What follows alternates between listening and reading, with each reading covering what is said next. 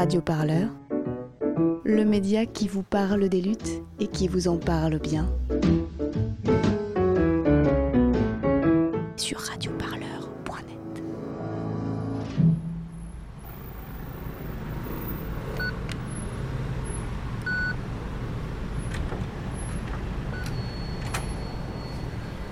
Pour mieux comprendre cette loi, on a voulu en parler avec l'un de ses plus ardents défenseurs. Cet homme, c'est Jean-Pierre Vuillerme. Il est le senior vice-président de l'ADIT, une société d'intelligence économique, et ancien directeur de la sécurité chez Michelin, une des plus grandes multinationales françaises.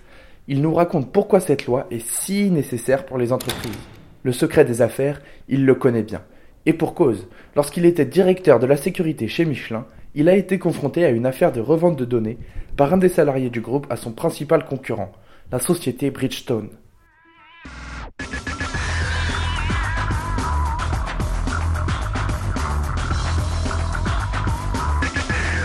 Le tribunal correctionnel de Clermont-Ferrand a rendu son délibéré cet après-midi dans l'affaire qui opposait la manufacture Michelin à l'un de ses anciens salariés. Marwan Arbache avait tenté de vendre des informations confidentielles à l'un des principaux concurrents de Michelin. Marwan Arbache échappe aujourd'hui à deux des trois chefs d'accusation, à l'atteinte aux intérêts fondamentaux de la nation et à la violation des secrets de fabrique. Il est condamné pour abus de confiance à deux ans de prison avec sursis, à 5 000 euros d'amende et à 10 000 Voilà ma euros petite de expérience. Quand vous parlez de- de- d'actes d'espionnage, si vous êtes dans le monde militaire, la répression est terrible. Quand vous êtes dans le monde civil, eh bien, les textes de loi tels qu'ils existaient démontraient simplement qu'il s'agissait d'intérêts privés et que par conséquent, euh, l'intérêt du pays. euh, bon. Je fais un tout petit coq à l'âne. À ce moment-là, je suis en contact avec quelques magistrats de haut vol en France et je leur dis, mais vous voyez bien, on n'a aucune protection. Et je me fais engueuler. On me dit, mais monsieur Villers, le, risque pour celui qui commet ce genre d'acte délictueux, il est énorme. Il risque jusqu'à 40 000 euros d'amende et il risque jusqu'à 3 ans de prison. C'est énormissime. Et là, je me fâche en disant, énormissime, ça ne veut rien dire. Si quelqu'un euh, passe au tribunal parce qu'il a commis cet acte-là, s'il a un casier judiciaire vierge, il sera condamné à de la prison avec sursis. D'accord, c'est une tâche sur son casier judiciaire. Bon, les 40 000 euros. S'il est en commandite, si derrière il y a un concurrent qui commandite cette action-là, euh, et si la valeur de ce que l'on a, ce que l'on veut voler, correspond à des dizaines, voire centaines de millions d'euros, qu'est-ce que c'est que 40 000 euros Vous l'aurez compris, pour Jean-Pierre Vuillerme, il était urgent de mettre en place une telle loi pour protéger le secret des entreprises françaises. Un besoin si urgent que cela justifiait bien quelques atteintes à la liberté d'informer. La question s'est posée de voir comment on pourrait faire naître une loi qui permettrait de renforcer la protection d'entreprise. Et on fait une première tentative avec un député et on commet une erreur. On commet une erreur parce que, avec un peu de candeur, on se dit qu'au fond, il faudrait transposer le droit applicable au secret de la défense nationale au monde de l'entreprise. Mais là où je commettais l'erreur sans m'en rendre compte, c'est que c'est générateur de contraintes absolument énormes, y compris dans la protection du secret. C'est tout à fait jouable pour une très grosse entreprise, ça ne l'est pas pour une PME-PMI. Donc, ce n'était pas applicable. On fait un deuxième projet avec Alain Juillet, mais ce n'était pas le moment, et on débouche sur un troisième projet euh, qu'on arrive à faire porter par le ministère de la Justice au moment de la loi Macron 2.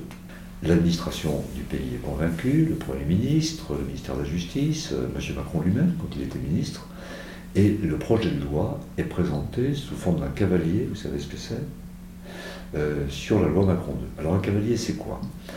On ne peut pas faire des lois toutes les semaines, donc régulièrement on met un cavalier.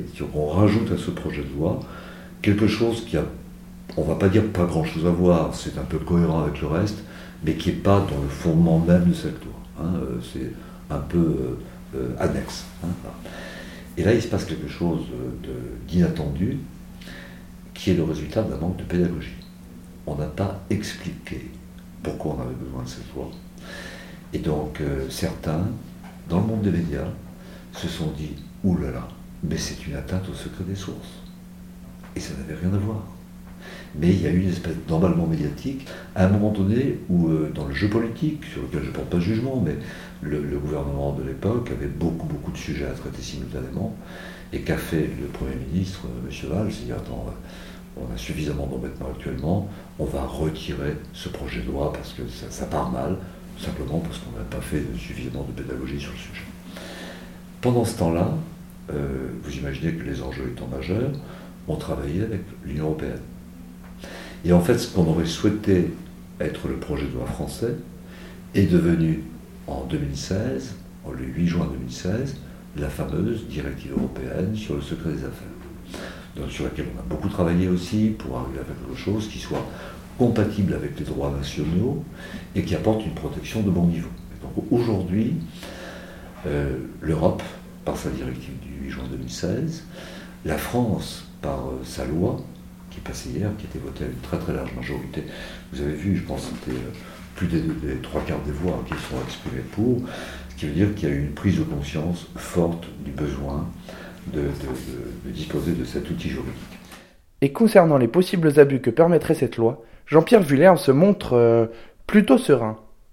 Je fais vraiment confiance à la sagesse du juge dans cette affaire-là. Prenons l'exemple, euh, effectivement, c'est la notion de devoir d'alerte. Hein. Euh, un employé découvre qu'il euh, y a de la fraude continue organisée par la direction d'entreprise. Trouve ça totalement immoral et va dénoncer. Il a raison. Il a raison. Et l'entreprise ne, ne, pourra pas s'abriter derrière un secret parce que celui qui a dénoncé, il, met, il aide à qualifier la faute. Donc il n'y a aucune raison que lui soit condamné. Donc moi je suis pour que des exactions, que des choses anormales soient portées à la connaissance. C'est une question d'éthique ou de morale. Je suis extrêmement vigilant pour qu'il n'y ait pas de règlement de compte personnel qui s'instille là-dedans et qui pourrait... Donc je pense qu'un juge y verra clair euh, tout de suite. Donc cette loi n'est pas quelque chose qui sera utilisé contre les institutions. Ce ne sera pas utilisé contre les lanceurs d'alerte. Et vous savez, les juges, que je connais bien, euh, les juges ne sont pas souvent en faveur de l'entreprise. Ils ont une, espèce de mission noble dont ils sont conscients. Et quelquefois, il y a des magistrats qui m'ont dit, avec presque un peu de mépris, ouais, mais vous êtes là pour faire du fric. Donc il y a certains membres de la magistrature qui pensent un peu ça. L'entreprise, bon, c'est pas si noble que ça, uniquement pour faire de l'argent. Hein. C'est pas exactement ça l'entreprise. Hein. Mais certains de ces litiges seront jugés dans les tribunaux de commerce, dont les juges sont eux-mêmes issus du monde de l'entreprise, donc qui ont plus tendance à favoriser justement l'entreprise. Alors, je connais un petit peu ce monde-là, puisque j'ai certains de mes anciens collègues euh, qui étaient des juristes au départ et qui, pour donner une prolongation de leur activité, sont rentrés dans ces tribunaux de commerce. Et, franchement, tous ceux qui ont fait le virage, ils retrouvent vraiment la noblesse de la mission. Alors peut-être que ce sont des exceptions, mais je retrouve des gens qui sont droits, qui sont purs, qui sont là. Donc franchement, j'ai pas d'inquiétude. Et vous? Vous y croyez à la noblesse de la mission? Est-ce que quelque part, nos inquiétudes ne seraient pas un petit prix à payer pour défendre l'économie de notre pays? La France est pillée. Elle est pillée et là où c'est absolument dramatique, c'est que ce pillage, il intéresse surtout. Alors, il y a des grosses affaires. Michelin, c'est une très grande entreprise. On a beaucoup parlé. Et du coup, comme c'est une très grande entreprise, euh, les médias ont dit un certain nombre de choses là-dessus. Ce dont on ne parle jamais, ce sont des start-up, 10 personnes, qui n'ont pas de quoi protéger leur secret, qui n'ont peut-être jamais utilisé de moyens de chiffrement et pour lequel il y a des nuées d'abeilles autour qui viennent tenter de voir si, euh, si on ne peut pas leur piquer une partie de leur secret.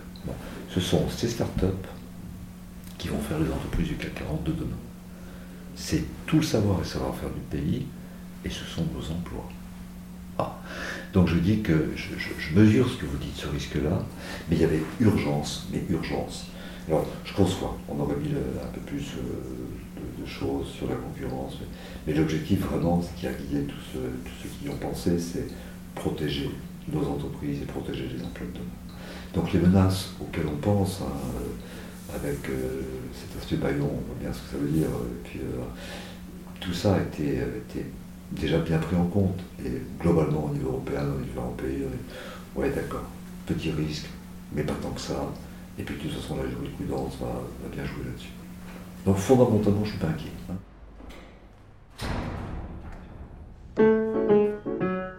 Radio Parleur, le média qui vous parle des luttes et qui vous en parle bien.